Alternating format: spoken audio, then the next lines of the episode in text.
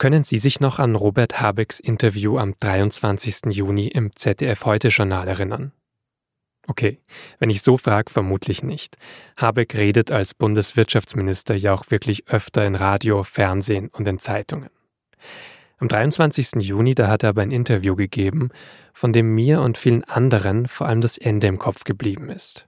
Marietta Slomka moderiert damals die Sendung und Habeck erklärt seine Pläne für Deutschlands Gasversorgung wollte Kohlekraft reduzieren und jetzt muss ich Kraftwerke, die schon aus dem Betrieb fahren, wieder reinbringen, weil wir einfach in einer Gasnotlage sind. Wir bauen die Windkraft. Die Antworten sind irgendwie ungewöhnlich für Politikerinnen und Politiker. Habeck erklärt, was er eigentlich nicht will, was er jetzt aber trotzdem machen muss. Wenn ich mal so verbissene Tage habe wie diesen, dann tröste ich mich danach und denke, okay, guck mal auf die vier Jahre, vielleicht geht die Bilanz ja doch gut aus. Er erzählt Persönliches und fordert alle auf, mitzumachen. Und am Ende wird er dann noch ziemlich direkt für einen Wirtschaftsminister. Wenn da jemand sagt, ich helfe nur, wenn ich nochmal 50 Euro kriege, würde ich sagen, die kriegst du nicht, Alter. Es ist ein Interview, in dem viel davon durchklingt, wofür Habeck gerade im Frühling und Sommer sehr gelobt wurde. Lange war er ja in Umfragen der beliebteste Politiker des Landes. Und erst seit ein paar Wochen stürzt er doch wieder ab. Die Kritik nimmt zu gerade auch durch Gesetze wie die Gasumlage, die zuletzt wieder Probleme gemacht hat. Zeit also für eine kleine Bilanz und Ursachenforschung bei uns in dieser Folge von das Thema. Was macht Habeck grundsätzlich richtig, dass er aus der Bundesregierung oft so deutlich heraussticht? Wie erfolgreich sind seine konkreten politischen Entscheidungen wirklich? Und mutet er seiner eigenen Partei, den Grünen, dabei vielleicht manchmal auch zu viel zu? Darüber spreche ich gleich mit meiner Kollegin Konstanze von Bullion. Sie berichtet über die Grünen im Berliner Büro der SZ. Sie kennt auch Robert Habeck schon seit Jahren. Sie hören das Thema, den SZ-Recherche-Podcast, heute mit Vincent Vitus Leitgeb.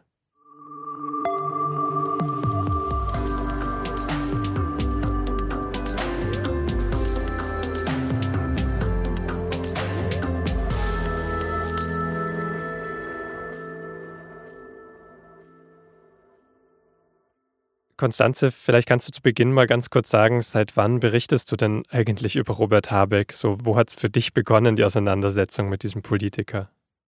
Ich glaube, ich habe Robert Habeck zum ersten Mal getroffen 2017. Da war er noch nicht mal Parteichef. Da war er ähm, eigentlich noch in Schleswig-Holstein Minister. Und es war aber schon klar, dass er irgendwie in Berlin eine größere Rolle spielen würde. Er hatte eigentlich schon als äh, Spitzenkandidat im, Bundestagswahlkampf kandidieren wollen und hatte da die Urwahl verloren gegen Cem Özdemir. Das hat ihn damals noch ziemlich gewurmt.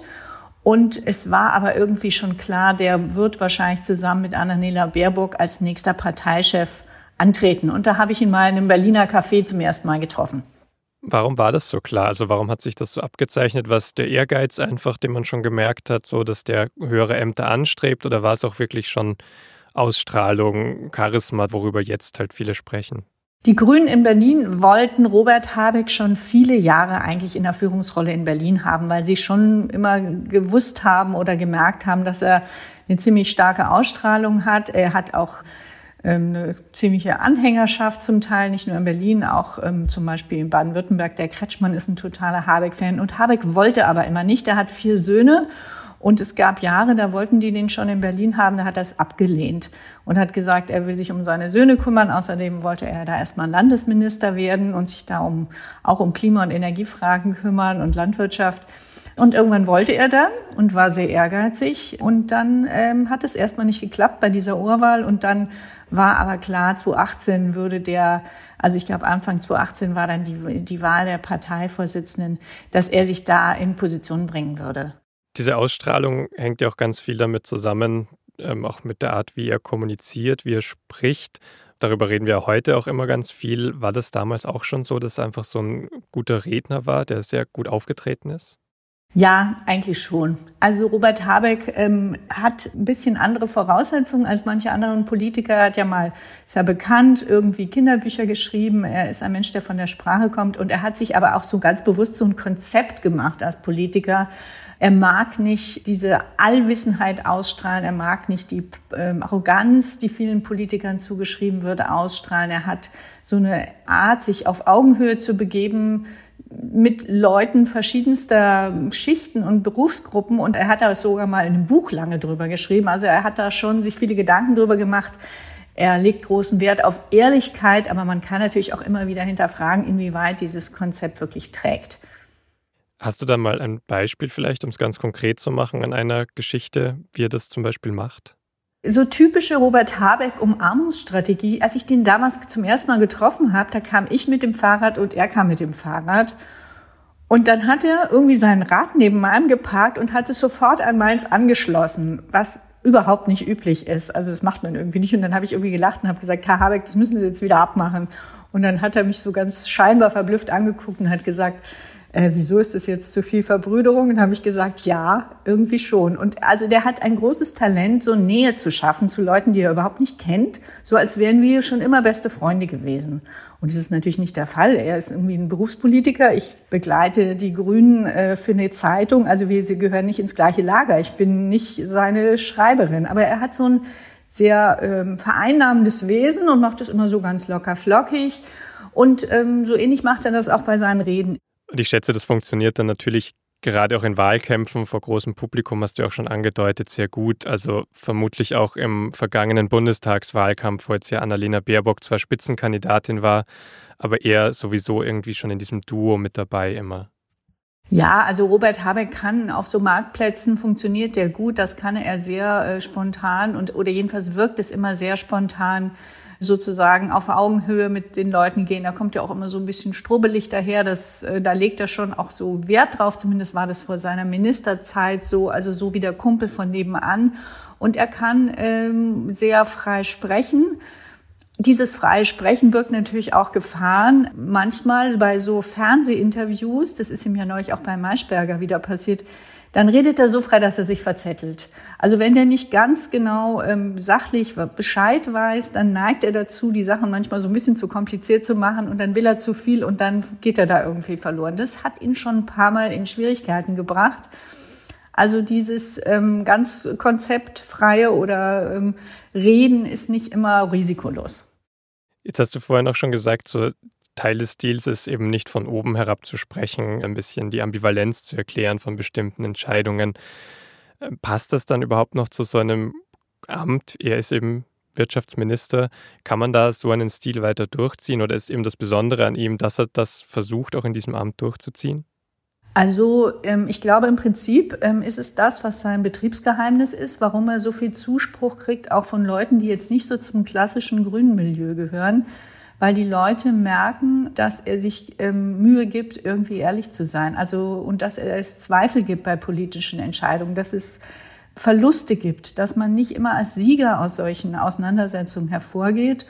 Das überzeugt die Leute, glaube ich, eher, wenn sie das spüren oder wenn sie das für glaubwürdig halten, sagen wir mal so. Ich erinnere mich zum Beispiel, als die Entscheidung war, von Olaf Scholz 100 Milliarden für die Bundeswehr auszugeben wegen des Ukraine-Kriegs. Und das ist für die Grünen natürlich super schwierig erstmal gewesen, weil sie eine ursprünglich antimilitaristische Partei waren. Und dann ist irgendwann Habeck ans äh, Mikro gegangen und hat seine Rede gehalten. Und er war eigentlich der einzige Redner, der gesagt hat, ich trage das mit, aber ich habe schon Zweifel. Und das ist ungewöhnlich für Politiker, weil die meisten so tun, als wären sie immer auf alles vorbereitet, als hätten sie für alles ein Konzept. Aber es gibt natürlich auch Leute, die dieser ganze Stil wahnsinnig nervt. Es gibt ja auch einige, die sagen, das verunsichert zum Teil, auch wenn dann einer immer sagt, ja, wir müssen uns jetzt auf das Schlimmste einstellen, Szenarien aufmacht, die vielleicht auch die schlimmsten Szenarien sind in einem ganzen, in einer ganzen Reihe von möglichen Wegen. Das kommt ja dann auch dazu. Ja, das ist völlig richtig. Also nicht alle Leute wollen das hören. Gerade in so einer Situation wie im Moment in der Bundesrepublik, wo es eine riesen Energie- und Wirtschaftskrise gibt und wo die Leute tatsächlich äh, sich fürchten, dass sie ähm, im Winter in der Kälte sitzen oder dass ihnen das Geld ausgeht, da hat Robert Habeck sich jetzt so die Rolle des ehrlichen Kaufmanns so ungefähr ähm, selbst erdacht oder an, ans Bein gebunden. Also er, er sagt ja immer, Leute, es wird ein harter Winter, ich will euch nichts vormachen. Die Leute wären, werden unter Umständen mehrere tausend Euro nachzahlen müssen für ihre Energierechnungen. Äh, das sind eigentlich alles Ansagen, die der Bundeskanzler machen sollte, aber nicht macht. Und natürlich birgt es ein Risiko, weil die ganzen Beschwerlichkeiten, die dem Land im Winter bevorstehen, die werden natürlich zu großen Teilen, die hohen Energiekosten und so weiter, auch dann bei ihm und bei den Grünen abgeladen werden. Das heißt, er wird dafür verantwortlich gemacht. Er ist zum Teil auch für diese ganzen Entscheidungen verantwortlich, aber die Koalitionspartner tun auch alles dafür, dass diese ganzen hässlichen Seiten dieser Energiekrise für Deutschland bei den Grünen bleiben. Und ich muss dazu sagen, ich stelle schon fest, in der letzten Zeit wird er angespannter. Also dieses ganz lockere Reden ist jetzt nicht mehr. Er, wenn er jetzt so im abends in Fernsehnachrichten oder so interviewt wird, da ist er viel ähm, konzentrierter und auch viel angespannter als früher. Also dieser lockere Robert Habeck, der verschwindet eigentlich immer mehr.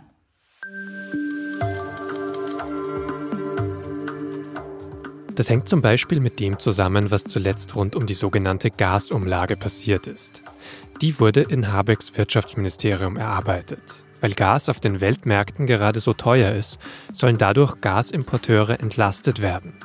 Kurz gesagt müssen die nämlich gerade Gas teuer einkaufen. Sie müssen es wegen langfristiger Lieferverträge mit zum Beispiel Stadtwerken aber günstiger weiterverkaufen. Man könnte sagen, ihr Risiko. Aber wenn die Importeure dadurch pleite gehen, kriegen wir alle ja wahrscheinlich noch weniger Gas. Also sollen alle Unternehmen und Personen, die Gas verbrauchen, an den Kosten beteiligt werden. Im August sagt Robert Habeck dazu, diese Umlage ist die gerechtmöglichste Form, die zusätzlich aufgelaufenen Kosten in der Bevölkerung zu verteilen und zu tragen. Die Alternative ist nicht keine Umlage. Die Alternative wäre der Zusammenbruch des deutschen Energiemarktes gewesen und damit weite Teile des europäischen Energiemarktes. Das Problem ist nur, bald darauf gibt es große Kritik an den Maßnahmen, weil dadurch zum Beispiel auch Firmen Geld bekommen könnten, die gar nicht von der Pleite bedroht sind. Erst diese Woche steht dann noch fest, dass der Gasimporteur Uniper verstaatlicht werden muss, weil er schneller viel mehr Geld braucht. Und auf einmal steht die Frage im Raum, ob so eine Verstaatlichung gleichzeitig mit der Gasumlage rechtlich möglich ist. Robert Habeck selbst hat da inzwischen wohl Bedenken und lässt das prüfen. Uniper wird zu fast 99 Prozent verstaatlicht. Der Prozess soll drei Monate dauern. Und zumindest in der Zeit soll es auch die Gasumlage geben. Was in jedem Fall hängen bleibt, ist der Eindruck von Unordnung. Und schon kurz vor diesen Meldungen waren die Grünen und Habeck in Umfragen gefallen. Obwohl Habeck lange Zeit dieses Jahr als beliebtester Politiker des Landes galt, in seinen ersten Monaten als Minister. Und darüber habe ich auch mit Konstanze von Bullion gesprochen.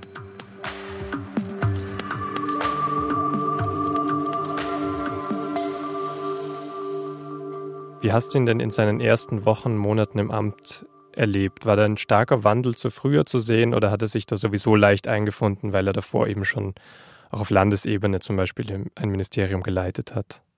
Also ich hatte eigentlich das Gefühl, er freut sich darauf, wieder so richtig machen und entscheiden zu können. Robert Habeck ähm, war ja in, in Schleswig-Holstein Minister und als Minister kann man natürlich vieles umsetzen. Da hat er irgendwie mit den Fischern und mit den Muschelfischern diskutiert über Wattenmeer, Schutz und ich weiß nicht was und ist zu den Bauern in den Stall gegangen und ich glaube, ähm, er mag das eigentlich, er macht das gern, Sachen umsetzen. Und ich glaube, als Parteichef zeitweilig hat es ihn auch ein bisschen genervt, dass er immer nur so der Vordenker sein soll, aber nicht wirklich was umsetzen konnte. Also ich hatte eigentlich das Gefühl, dass dieses Ministerwerden für ihn nicht so schwierig war, weil er das schon kennt. Aber die Themen, die dann kamen, nämlich nach kürzester Zeit, also erst fing es an, da war noch Corona-Pandemie mitten im Winter. Da war ganz klar, die Regierung kann jetzt nicht so munter loslegen und der Wirtschaftsminister kann jetzt nicht nur irgendwie Milliarden für seine Windräder beantragen. Und dann kurz danach kam der Angriff auf die Ukraine und dann hat sich sowieso die ganze Politik der Bundesregierung stand von da an eigentlich unter wahnsinnigen Zugzwängen. Und natürlich war Habeck mit seinem ganzen Energiethema da ganz vorne mit dabei, mit Annalena Baerbock. Wie hat er das dann von Anfang an umgesetzt? Also die Erfolge waren ja dann schon da. Also die Beliebtheit auch von, von Annalena Baerbock und von Robert Habeck ist bei beiden eigentlich nach oben gegangen, auch in diesen ersten schwierigen Momenten, die du schon beschrieben hast.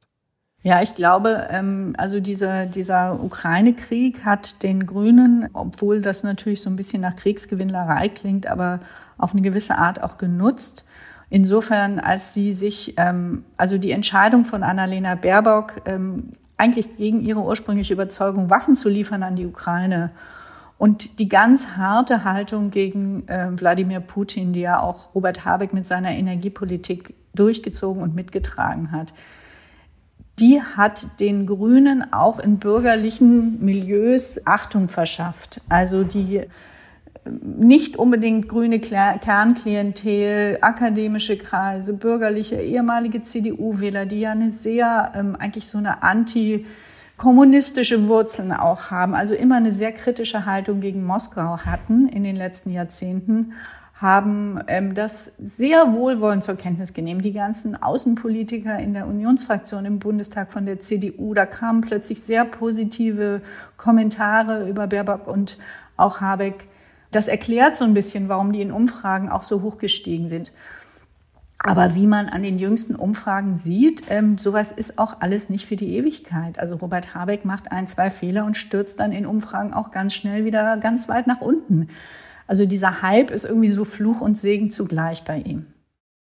Ja, das war so in der Zeit Mai 2022 dieses Jahres, da hast du auch so geschrieben, ja, die Grünen, Annalena Baerbock, Robert Habeck, die profilieren sich da gerade sehr gut als Krisenmanager. Auch weil sie eben sich selbst überwinden und eigene Positionen. Also es war so die Zeit, als Robert Habeck in Katar war, um Flüssiggas zu kaufen, was ihm als Grünem ja sicher nicht ganz so leicht gefallen ist. Du hast dann aber auch gesagt, damals, wer weiß, wie lange dieses Hoch so anhält. Und jetzt sieht es ja auch schon so ein bisschen anders aus mit viel Kritik zu so Gesetzen wie der Gasumlage zum Beispiel. Ja, also natürlich, ähm, äh, irgendein Grüner hat neulich mal zu mir gesagt, der hat verdammt viel Heu auf der Gabel. Das fand ich ein ganz schönes Bild. Natürlich hat Robert Habeck auch Fehler gemacht. Und bei den vielen Kanälen, die der im Moment bestiehlt und bei den vielen Themen, die der zu wuppen hat in kürzester Zeit, ist das äh, nicht weiter verwunderlich. Aber natürlich hängt es auch so ein bisschen mit seiner Art zusammen, wie er kommuniziert. Also zum Beispiel bei der Gasumlage, ähm, das war sehr schnell gestrickt alles. Das hat so nicht funktioniert. Und dann kam noch so ein typischer Habeck obendrauf. Dann hat er, ehrlich wie er immer gerne ist, ähm, sich dahingestellt und hat ein längeres Statement dazu gegeben, wo er sinngemäß gesagt hat, naja, auf diesem ganzen komplizierten Gasmarkt kennt sich ja sowieso kein Mensch aus, kann ja mal passieren. Und das sind so Sachen, in einer so existenziellen Krise, das wollen viele Leute natürlich nicht hören und das ist auch nicht besonders geschickt gewesen. Da geht dann so nach meiner Einschätzung die Ehrlichkeit etwas zu weit und da hat er sich natürlich auch so ein bisschen rausgeredet. Ein Wirtschaftsminister muss sich auf dem Gasmarkt auskennen, koste es, was es wolle. Da hat er sich keinen Gefallen getan und das sind dann so Ereignisse, da stürzt er dann auch schnell äh, ein paar Punkte in irgendwelchen Umfragen oder Beliebtheitsskalen ab. Aber wenn du es jetzt insgesamt bewerten müsstest, wenn so Kritik kommt, was ist denn so der Hauptteil? Ist das wirklich so gerechtfertigt, wenn Fehler passieren, wenn das auch falsch kommuniziert wurde? Oder kommt da auch sehr viel Kritik eben, weil er so beliebt ist und bei vielen Menschen wirklich gut ankommt, dass dann vielleicht die Opposition sagt oder auch die, die anderen Koalitionspartner, dass die sagen, ja, da suchen wir jetzt Ansatzpunkte, um den ein bisschen zu bremsen? Also ich glaube, wenn man in einer so exponierten Situation und Position ist wie Robert Habeck im Moment, muss man mit Kritik leben. Ähm, da müssen solche Profis durch. Da kann man, braucht man nicht allzu viel Mitleid zu haben. Aber weil er eine so besondere Figur ist, auch als Persönlichkeit, zieht er wahnsinnig viel Neid auf sich, glaube ich. Und ähm, Robert Habeck wird nicht nur von einem Teil der, der Wähler ähm, sehr kritisch gesehen, sondern er hat auch in der Koalition unheimlichen Neid, den er auf sich zieht. Er hat äh, Christian Lindner, der ihm, glaube ich, diese, diese persönliche Beliebtheit neidet und äh, er hat, ähm, Lindner wird niemals Kanzlerkandidat werden können, was Robert Habeck vielleicht durchaus noch werden kann. Olaf Scholz ähm, äußert sich auch in Hintergründen oder wenn man ihn mal so in irgendeiner Runde frei sprechen hört, ähm, fairer über die Grünen, also nicht so bissig, aber auch ähm, Olaf Scholz muss natürlich befürchten, dass die Grünen auf, äh, im Lauf der Legislatur immer vor der SPD bleiben. Sie sind seit Monaten in allen Umfragen vor der SPD und das kann auch Scholz natürlich nicht gefallen. Das alles führt unter anderem dazu, dass halt auch die Kollegen im Kabinett Habeck irgendwie klein halten müssen und irgendwie als so ein bisschen so ein Überflieger betrachten, vielleicht auch zum Teil als Angeber und ihn ähm, bremsen. Also und auch seine, seine Vorhaben notgedrungen dann auch ähm, zum Teil bremsen, wo ich manchmal denke, in einer so, solchen Krise müssten auch auch die Opposition hackt natürlich auf ihm rum, das ist der Job der Opposition. Aber es gibt ähm, manchmal, finde ich, für das Ausmaß der Krise etwas zu wenig Zusammenhalt, wo man so denkt, na ja, jetzt vergesst mal euren Robert Habeck ähm, Zorn oder Neid. Aber ich denke mal, ein Berufspolitiker muss da eben auch mitleben. Aber seine Erfolge, die würdest du schon ihm zuschreiben. Also diesen Anteil russisches Gas in Deutschland, der verbraucht wird, ist ja nachweislich schon geschrumpft. Auch generell wird weniger Gas zum Beispiel verbraucht. Das hat ja schon auch mit seiner Politik und den Entscheidungen von Robert Habeck zu tun.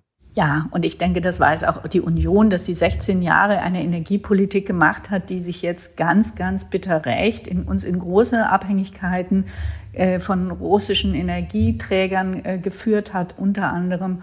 Und das muss Habeck binnen Wochen und Monaten soll er das jetzt alles beheben, möglichst noch vor dem nächsten Winter. Und man muss ihm bei aller Kritik, glaube ich, schon zugestehen, der äh, Gasverbrauch in Deutschland ist um 30 Prozent gesunken. Der Anteil von russischem Gas in Deutschland ist unter 10 Prozent nach ursprünglich 55 Prozent.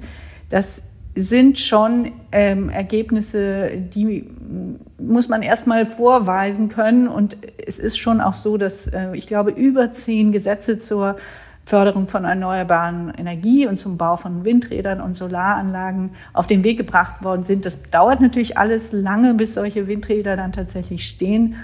Aber dass da jemand sich ähm, eigentlich ähm, auf schnellstmöglichen Wege aus dieser Umklammerung auf den Energiemärkten äh, lösen will und das Land da rauszuführen sucht, ich glaube, das muss man Robert Habeck zuerkennen. Und ich glaube, wenn Sie ehrlich sind, sehen das auch seine Kritiker.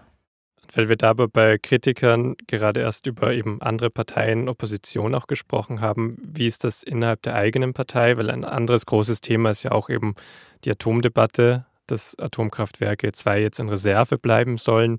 Ähm, auch Kohlekraftwerke sind ja auch wieder in Betrieb genommen worden oder angeschlossen worden. Wie sieht das denn die eigene Basis? Also ich fange mal mit der Atomkraft an. Da habe ich jetzt zum ersten Mal erlebt, dass Robert Habeck, der ja schon der große Star in seiner Partei ist, zusammen mit Annalena Baerbock, mal nicht durchgekommen ist mit was. Also ähm, die grüne Basis hat ja stillgehalten bei den Waffenlieferungen. Sie hat gemurrt, aber immer noch stillgehalten bei dem Wiederbetrieb von Kohlekraftwerken. Da können wir vielleicht auch später nochmal drüber reden.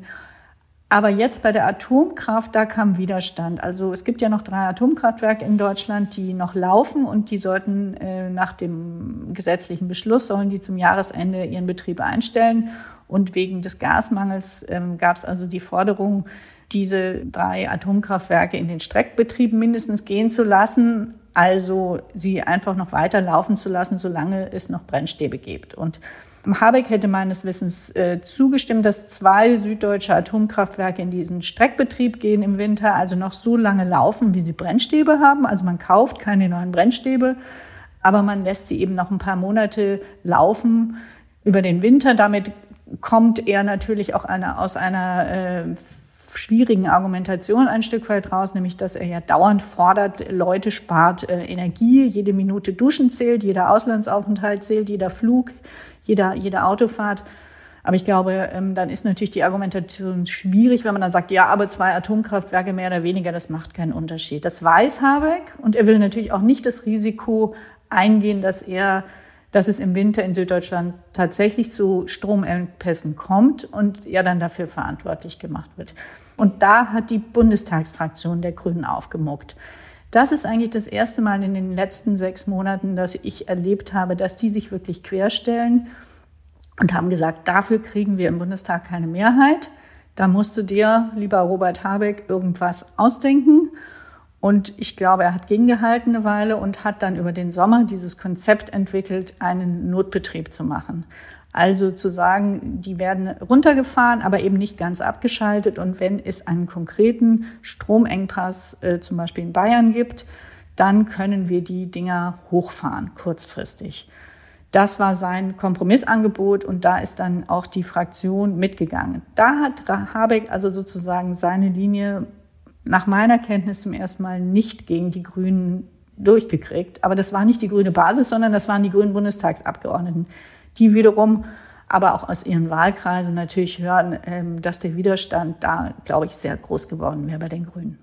Aber das geht jetzt für dich eben nicht auf zulasten der Energiewende oder nicht zulasten des Ausbaus erneuerbarer Energien, sondern das war jetzt eben tatsächlich einfach etwas, wo er nicht anders konnte am Ende. Ja, er hat halt einen Kompromiss gemacht und das ist ja so eine Lösung sozusagen, wo man noch sehen kann, was passiert, wo der, wo der Konflikt unter Umständen dann ja auch erst im Januar kommt oder im Dezember. Ähm, was für die Grünen, weil du das angesprochen hast, mit ähm, Klimapolitik extrem schmerzhaft ist, ist diese Sache mit den Kohlekraftwerken. Da spüre ich, wenn ich mit Leuten rede, vor allen Dingen mit den Jüngeren. Die jüngeren Grünen sind ja eher ähm, so in der Klimapolitik politisch sozialisiert. Also die waren nicht so viel auf Anti-AKW-Demos, weil der Atomausstieg ja eigentlich schon beschlossen war. Die sind irgendwie für den, die ist das Hauptanliegen, die, die ähm, Klimapolitik und für die ist es extrem schmerzhaft und es ist, glaube ich, intern sehr kontrovers, dass man jetzt nochmal auf Kohlekraftwerke zurückgreift, dass diese Flüssiggasterminals in Norddeutschland errichtet werden.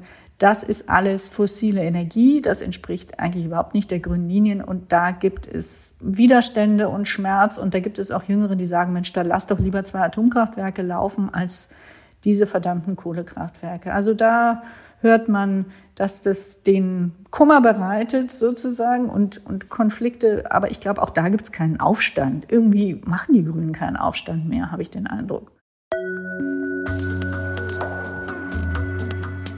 Dass es gerade noch wenig öffentliche Kritik an den grünen Bundesministerinnen und Ministern gibt, könnte auch mit den neuen Machtverhältnissen innerhalb der Partei zusammenhängen. Nach der Bundestagswahl sind Robert Habeck und Annalena Baerbock ja in die Bundesregierung gewechselt. Ihre Ämter an der grünen Parteispitze haben sie aufgegeben. Statt ihnen sind jetzt Ricarda Lang und Omid Nuripur die neuen Parteivorsitzenden. Neben so bekannten Persönlichkeiten wie Habeck und Baerbock fällt es ihnen allerdings schwer, sich wirklich zu profilieren. Meine Kollegin Konstanze von Bullion sagt, die beiden Neuen stehen noch ganz schön im Schatten ihrer Vorgänger. Habeck und Baerbock haben immer noch eine klare Führungsrolle bei großen Entscheidungen. Dazu kommt, als Ricarda Lang und Omid Noripur die Parteizentrale übernommen haben, die Bundestagswahl war nicht ideal gelaufen und mit Habeck und Baerbock sind auch viele weitere wichtige Mitarbeiterinnen und Mitarbeiter in die Ministerien gewechselt, zum Beispiel als Staatssekretär. Lang und Nuripur mussten also vieles neu gestalten, wobei sie sich bisher unterschiedlich geschlagen haben.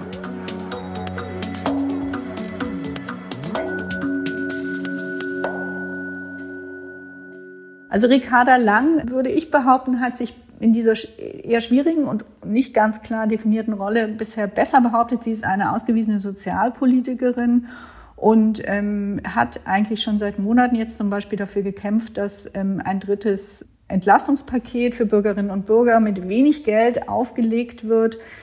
Sie darf das natürlich nie so tun, dass sie da mal damit irgendwie den regierenden Grünen auf die Zehen tritt, aber ähm, sie hat es eigentlich sehr beharrlich immer wieder vorgetragen. Man kann schon davon auch ausgehen, dass die das natürlich intern absprechen. Was dürfen jetzt die Parteivorsitzenden sagen und was nicht?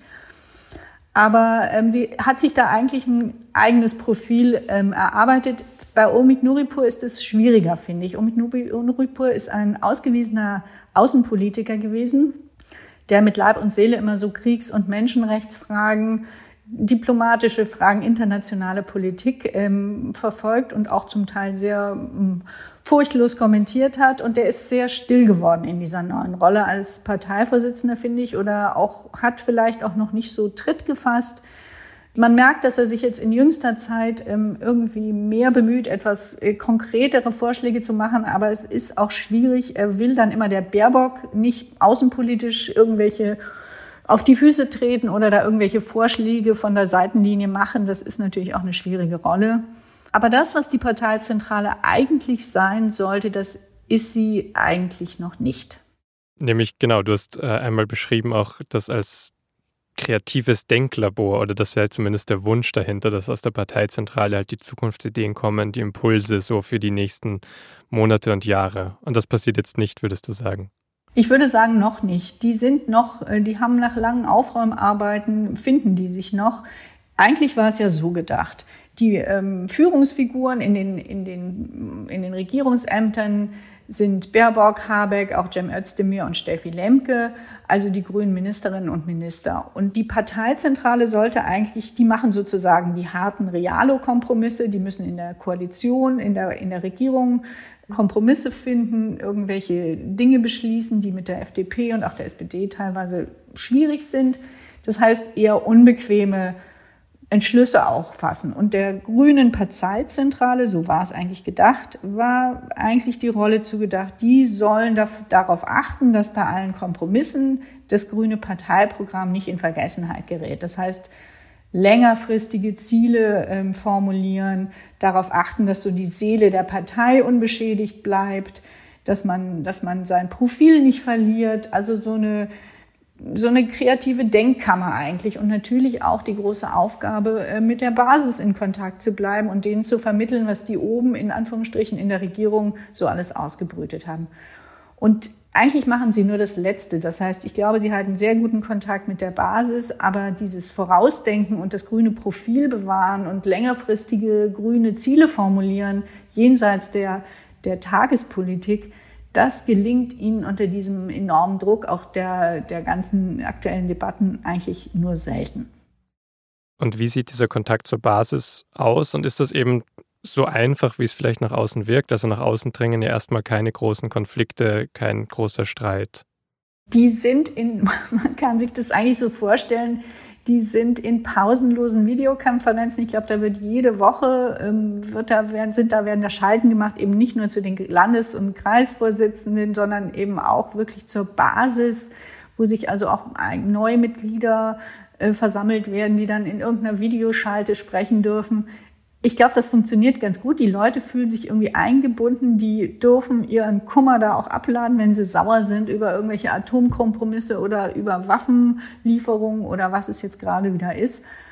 Aber in Wahrheit bewirkt es gar nichts. Also es gibt keine Stimmung bei den Grünen, glaube ich, dass die wirklich ähm, den Regierenden da ins Steuer greifen wollen oder dass sie sich wirklich so sehr aufregen, dass sie da ähm, irgendwie intervenieren wollen. Also dieses alte Bild, so die Grünen, die Rebellenpartei, die, die sich auch gerne mal gegen früher, gegen Joschka Fischer, der den Aufstand geprobt hat, das gibt's alles überhaupt nicht mehr. Vielleicht ja auch, weil es zu erfolgreich ist, also was auf dem Kurs gerade passiert oder dass man eben doch dann damit andere Milieus anspricht, doch nochmal Zuspruch bekommt, bei Wahlen besser abschneidet. Also es funktioniert ja dann doch irgendwie gerade. Naja, die Grünen haben halt lange äh, Jahre erlebt, wie es ist, wenn man mit zuletzt acht, neun Prozent in der Opposition hockt und eigentlich fast nichts bewirken kann. Das ist, äh, da, dafür können sie natürlich jetzt sehr viel mehr gestalten und ähm, das wissen auch die äh, einfachen Mitglieder und ähm, natürlich wirkt diese Botschaft auch. Also das, man, ich glaube, es sehnt sich jetzt keiner zurück nach dem Leben mit den absoluten grünen Wahrheiten, aber in dem kleinen, engen grünen Milieu, was was eben sich nicht ausdehnen kann und was politisch kaum, kaum Macht entwickeln kann. Also das wissen sie auch, aber es ist auch eine andere grüne Generation, die jetzt ähm, heranwächst. Die kommen nicht so aus dem Rebellentum, sondern die kommen eher aus einem ganz ähm, großen politischen Anliegen, sei es jetzt in der, in der Energie- und Klimapolitik, sei es in der Sozialpolitik. Und ähm, so dieses, ähm, wir machen hier einen Aufstand gegen die Alten, das ist eine andere Gründengeneration, nämlich eher die Gründergeneration und die darauffolgende, vielleicht noch so Leute wie Claudia Roth, Jürgen Trittin, Renate Künast, die gehören noch in diese Rebellengeneration. Aber die Jüngeren, die wollen, die wollen irgendwie die Welt verändern und wollen da was erreichen, wenn man es jetzt mal so ganz banal ausdrückt. Und die ähm, sind einfach nicht so auf Krawall gebürstet. Denkst du, das kann sich nochmal ändern, wenn es dann näher zu unterschiedlichen Wahlen kommt? Also jetzt sind Landtagswahlen in Niedersachsen, nächstes Jahr Bremen, Bayern, dann kommen schon irgendwann wieder Bundestagswahlen. Also dass sich da dann nochmal etwas tut in der Partei und dass dann vielleicht Konflikte doch nochmal ausbrechen? Ja, durchaus. Also es kann, äh, es gibt ja auch jetzt Mitte Oktober schon äh, einen großen Grünen Parteitag in Bonn, einen Bundesparteitag. Ich bin sicher, dass es da auch kritische Töne geben wird. Also auch dieser Kompromiss mit der Atomkraft, ähm, der beunruhigt immer noch einige, auch wenn er jetzt sozusagen erstmal für viele Grüne eine, Erleichterung geschaffen hat. Ich glaube, das Thema ähm, Kohlekraft und Einkauf von Flüssiggas, also von fossilen Brennstoffen, ist ähm, nach wie vor ein Problem.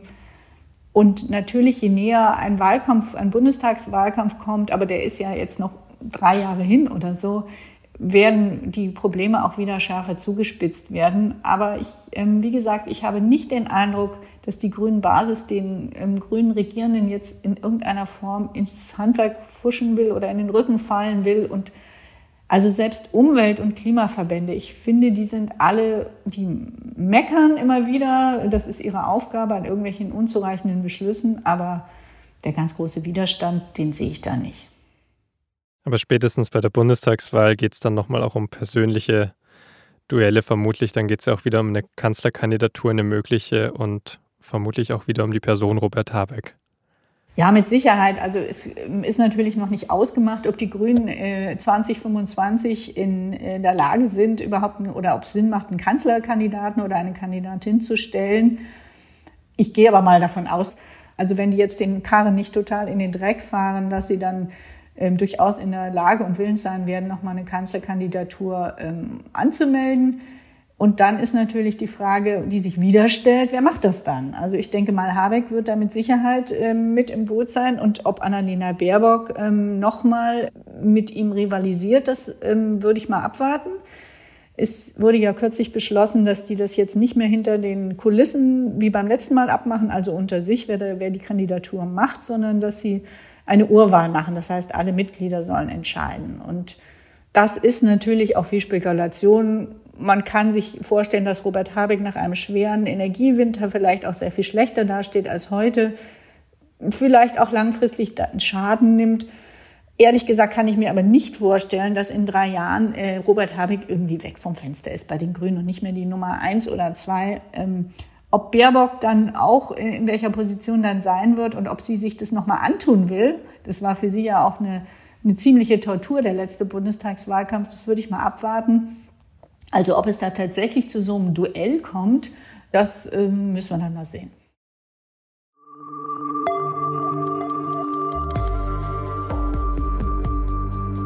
Das war das Thema für diese Woche mit Konstanze von Bouillon.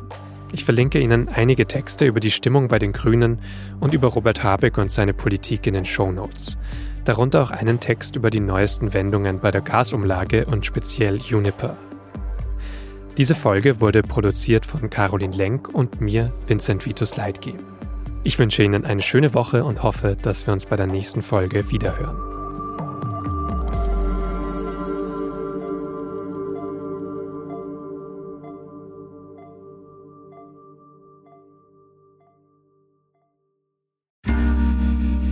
Werbung. Hi, ich bin Patrick Bauer, Reporter beim Magazin der Süddeutschen Zeitung. Und gemeinsam mit meiner Kollegin Eva Hoffmann habe ich an einer unglaublichen Geschichte recherchiert. Tom und Jana denken, sie ziehen mit ihrem kleinen Kind zu einer liebevollen Gemeinschaft. Aber sie landen in einer Gruppe, in der Menschen manipuliert und psychisch und physisch fertig gemacht werden. Wie schafft es die Familie da wieder raus? Im Schattenkloster. Chronik einer Gehirnwäsche ist ein SZ Plus Podcast in Zusammenarbeit mit Audible. Jetzt auf sz.de slash Schattenkloster.